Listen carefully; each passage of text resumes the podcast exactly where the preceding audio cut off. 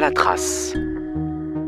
Un podcast proposé par le ministère de la Culture, mission de recherche et de restitution des biens culturels spoliés entre 1933 et 1945.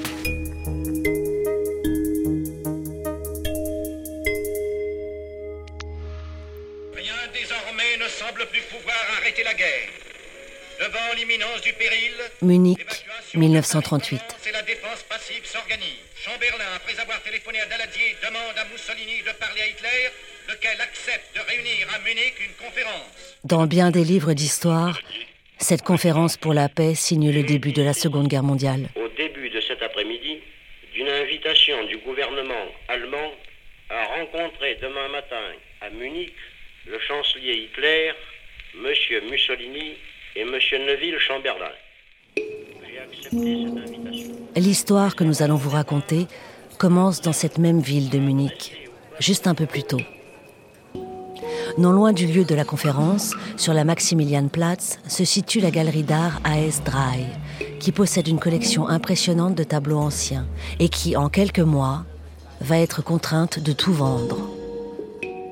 Parmi ces pièces, une tapisserie intitulée L'Odorat, tissée à Mortlake en Angleterre au XVIIe siècle. 86 ans après cette vente, l'odorat se trouve aujourd'hui exposé au musée Labinche, à Brive-la-Gaillarde, en Corrèze. Mais au moment où nous avons enregistré cet épisode, elle était emballée dans les sous-sols du musée, en pleine rénovation. Nous n'avons donc pas pu la voir, mais tout en retraçant son histoire, nous avons tenté de l'imaginer.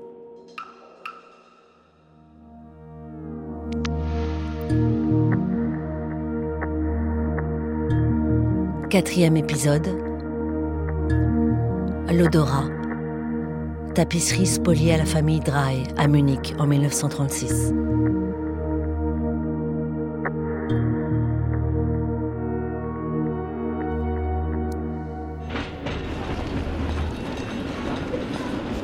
Dans ce Munich des années 1930, la famille Drey jouit d'une situation confortable, financièrement et artistiquement. La maison rayonne. Lorsqu'en 1933 Hitler accède au pouvoir, les premières mesures conduites contre les Juifs en Allemagne visent leurs activités économiques. Peu à peu, un oppressant système d'impôts et de charges les dépossède. Les Drey commencent à organiser leur émigration. La galerie est étouffée. La famille doit la vendre, ainsi que toute la collection. Les 17 et 18 juin 1936, une vente est organisée à Berlin, chez un célèbre antiquaire du nom de Paul Grope. Berlin W9. Catalogue de la vente de l'entreprise AS Drei à Munich, Paul Graupe, Berlin. Vente publique mercredi 17 juin matin 10h, après-midi 15h.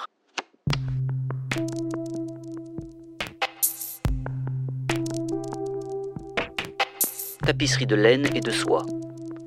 Sur fond blanc, des grotesques colorés avec des chérubins, des animaux et des oiseaux entourant au centre un relief jaune d'or à quatre cols représentant la déesse.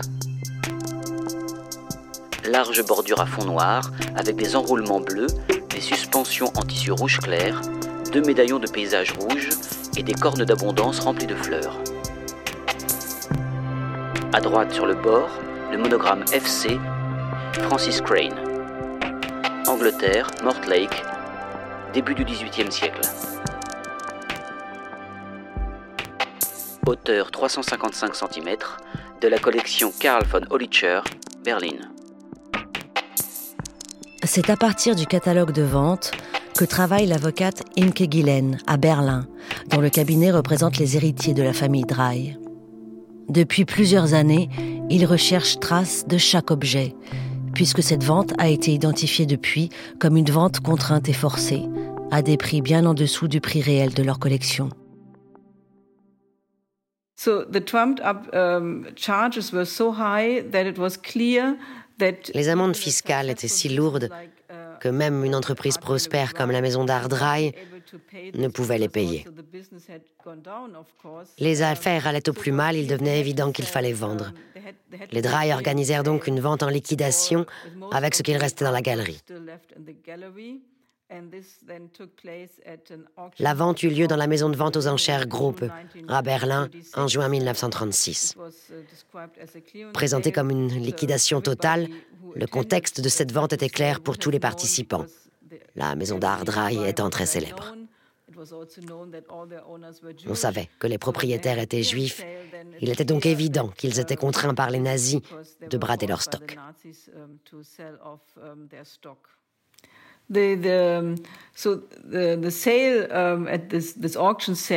Cette vente en liquidation à la salle de vente Grope à Berlin comprenait plus de 500 objets, dont des peintures, des dessins, des céramiques et des tapisseries, dont l'odorat, estimée à 4000 Reichsmark. Elle fut vendue pour seulement 1400 Reichsmark, donc pour environ le tiers de son estimation, bien en dessous donc de sa valeur. Nous ne connaissons pas le nom de l'acheteur, mais on peut confirmer que la tapisserie fut vendue. En poursuivant ses recherches, Maître Guylaine tombe sur la tapisserie de Mortlake, qui apparaît alors sur le site internet d'un musée en France. The identification of the tapestry in brief was the result, um, La tapisserie a pu être identifiée grâce à l'enregistrement de toutes les œuvres de la famille Dry dans la base de données du site lostart.de. Cette tapisserie figurait et nous avons été contactés par un spécialiste de tapisserie qui nous a dit ⁇ Je crois savoir où elle est aujourd'hui ⁇ Elle était en effet référencée sur le site d'un musée. Il y avait une image de l'œuvre sur le site internet du musée Labinche.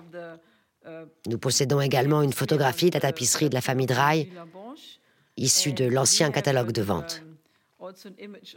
Il fut donc possible de les comparer et conclure qu'il s'agissait de la même tapisserie. Le cabinet d'avocat Jim Kugelen décide alors d'envoyer un courrier au musée Labinche en France. Nous sommes en 2016. L'affaire date d'avant mon arrivée, je suis arrivé en octobre 2018.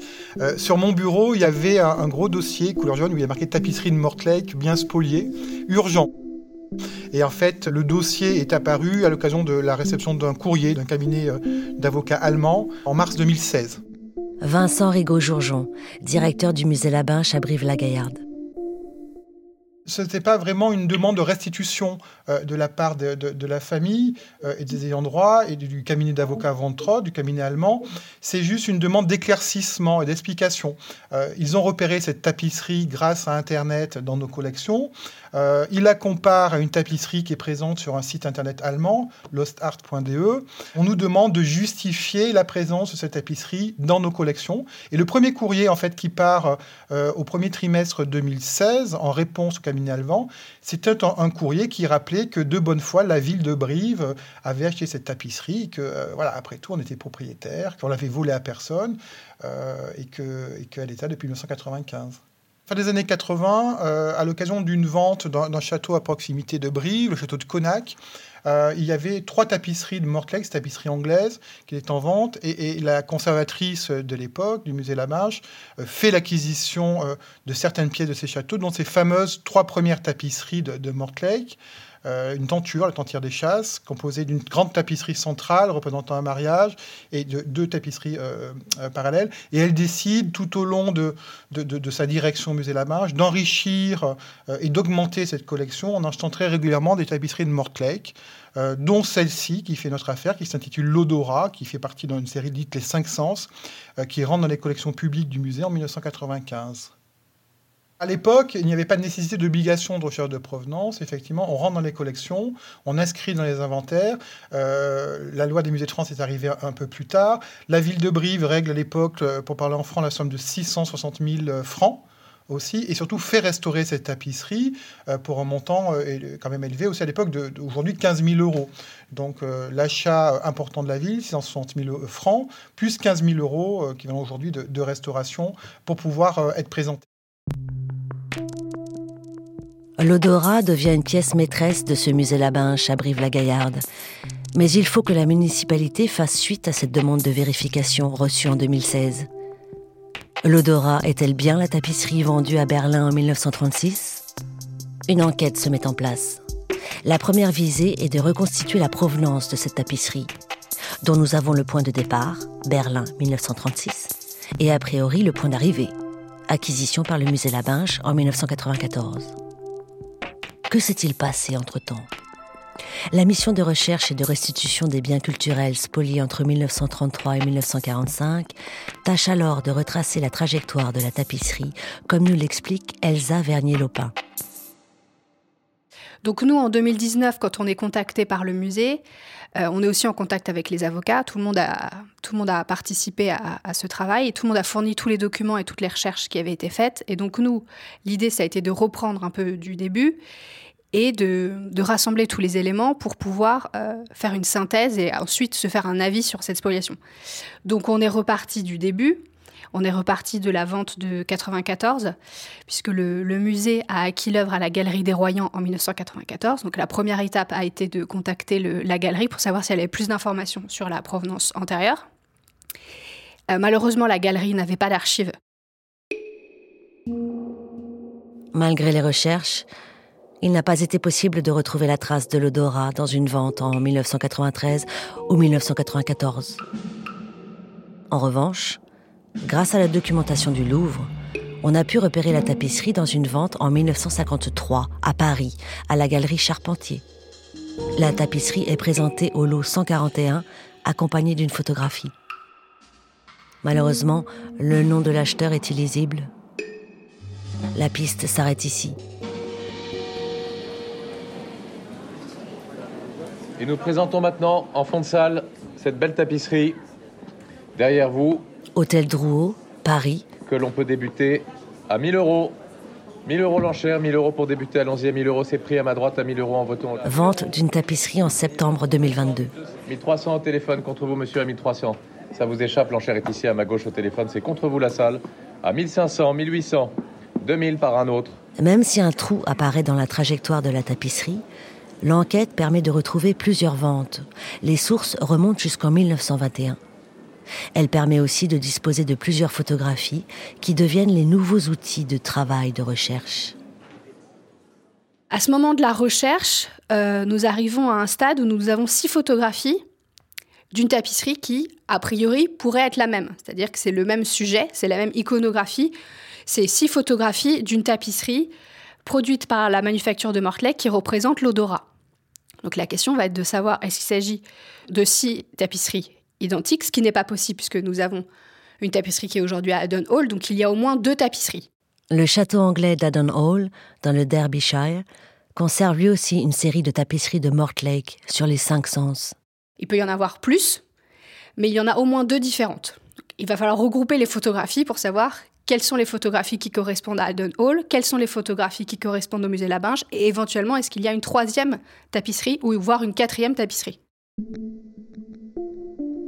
Comparer ces photographies vise à être certain, en tout cas le plus certain possible, que cette tapisserie dont nous retraçons l'itinéraire est bien la même que la tapisserie spoliée à Berlin en 1936. Car une tapisserie n'est jamais unique. Ce n'est pas un tableau. Il va falloir jouer aux sept différences. Et bien regarder les singes en Angleterre, euh, au début du règne de Charles Ier, s'installe euh, juste à côté de Londres, à Mortlake, une manufacture qui va avoir une très très belle production pendant relativement peu de temps, mais très recherchée. Marie-Hélène de Ribou est spécialiste de tapisserie au département des objets d'art du musée du Louvre. Alors en fait, le, principe de la tapisserie, comme la, comme la gravure, euh, on reproduit plusieurs fois le même modèle. Et euh, les, différentes, euh, les différents exemplaires se distinguent par la bordure qui, fait comme un cadre autour de la tapisserie. En fait, Elsa Vernier-Lopin m'envoie deux liens. L'un avec la tapisserie réclamée par la famille vers la base de Lost Art, et l'autre vers le site de, des collections du musée Labinche avec la photo de la tapisserie. et me demande donc si je peux euh, voir si c'est la même, euh, la même tapisserie.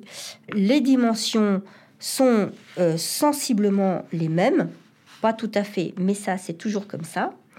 Alors pourquoi comment, comment vous expliquez ça? Alors, la tapisserie, contrairement à un tableau, c'est un textile et donc c'est souple. Et suivant la façon dont on met la tapisserie, si on mesure au sol, ou si on mesure accroché, les choses peuvent changer de façon assez signifiante, quelquefois 10-20 cm de différence. En fait, cette tapisserie est passée en vente euh, après la guerre, en 1953, à la galerie Charpentier. Et sur la photo en noir et blanc, on voit mieux souvent les détails sur les photos en noir et blanc. On voit que euh, les deux singes de part et d'autre de la scène centrale ont dû être retissés et il fallait voir, bien regarder sur la photo de la tapisserie du musée Labinche si il semblait que c'était exactement le même dessin et s'il il semblait aussi retissé. Or, c'est vraiment le cas. Et il y a un petit halo plus clair aussi autour des deux singes. Donc, on peut en déduire que la tapisserie de Brive correspond bien à la tapisserie qui avait été spoliée à la famille pendant la guerre. Le halo autour des singes se retrouve bien sur les photographies de la vente de 1936, de la vente de 1953 et de la tapisserie de Brive. On peut dès lors déduire que la tapisserie de Brive correspond bien à la tapisserie qui avait été spoliée à la famille en 1936. Face à la concordance des sources, le musée Labinge comprend que sa pièce maîtresse, l'odorat, est bien une œuvre spoliée. Une rencontre est organisée par le ministère de la Culture. Donc là, la mission a vraiment joué un rôle de médiation entre le musée et les avocats. Elsa Vernier-Lopin. Et une fois que tout le monde avait regardé les documents, ils se sont mis d'accord pour considérer que la tapisserie devait rester au, musée Labinche, vu qu'elle faisait partie d'un ensemble. Et le musée a proposé une indemnisation qui a été accepté par la famille. Donc ce qui était important pour la famille, c'était que la spoliation soit reconnue, et l'indemnisation était une compensation plutôt que la restitution, puisque cette, euh, cette tapisserie appartient aux collections nationales, donc elle est inaliénable, elle n'aurait pas pu être restituée sans un passage par une loi ou sans un procès.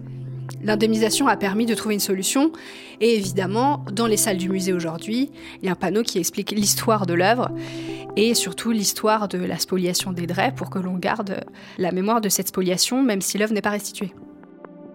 Le conseil municipal de la ville de Brive entérine à l'unanimité cette décision lors d'une séance émouvante le 16 décembre 2020. Transactionnel, donc euh, les tapisseries, l'odorat avec les héritiers, maison d'art pour euh, Marie-Christine Lacombe. Donc euh, une tapisserie euh, donc tissée par les manufactures royales anglaises de Mortlake, intitulée l'odorat. en réparation donc du préjudice, la commune versera une somme globale et forfaitaire de 140 000 euros. La commune euh, a proposé un travail d'information au public sur la spoliation faite par le régime nazi à cette époque. Une mention sera portée à côté de cette œuvre. Voilà. J'ai pu la voir ce matin et je peux vous dire que dès que le musée La Binche sera ouvert, euh, ça sera, voilà, vous pourrez aller la contempler et euh, alors là, c'est juste pour dire que je trouve ça absolument extraordinaire. J'ai lu plusieurs fois hein, cette délibération. Donc, euh, ça a commencé en 36 euh, et ça arrive en délibération en décembre 2020. Et nous sommes en pleine fête des Lumières juives aujourd'hui.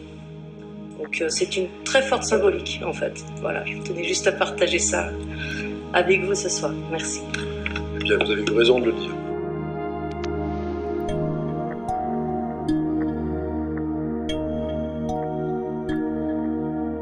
Après plus d'un an de fermeture pour travaux, le musée Labinche a rouvert ses portes en février 2023. Nous pouvons à nouveau y voir la tapisserie et en observer les recoins, les singes, les médaillons, les odeurs imaginaires. Pour la première fois, le musée met en lumière toute l'histoire de cette pièce et fait place à la mémoire que ces motifs anglais transportent avec eux sans le savoir.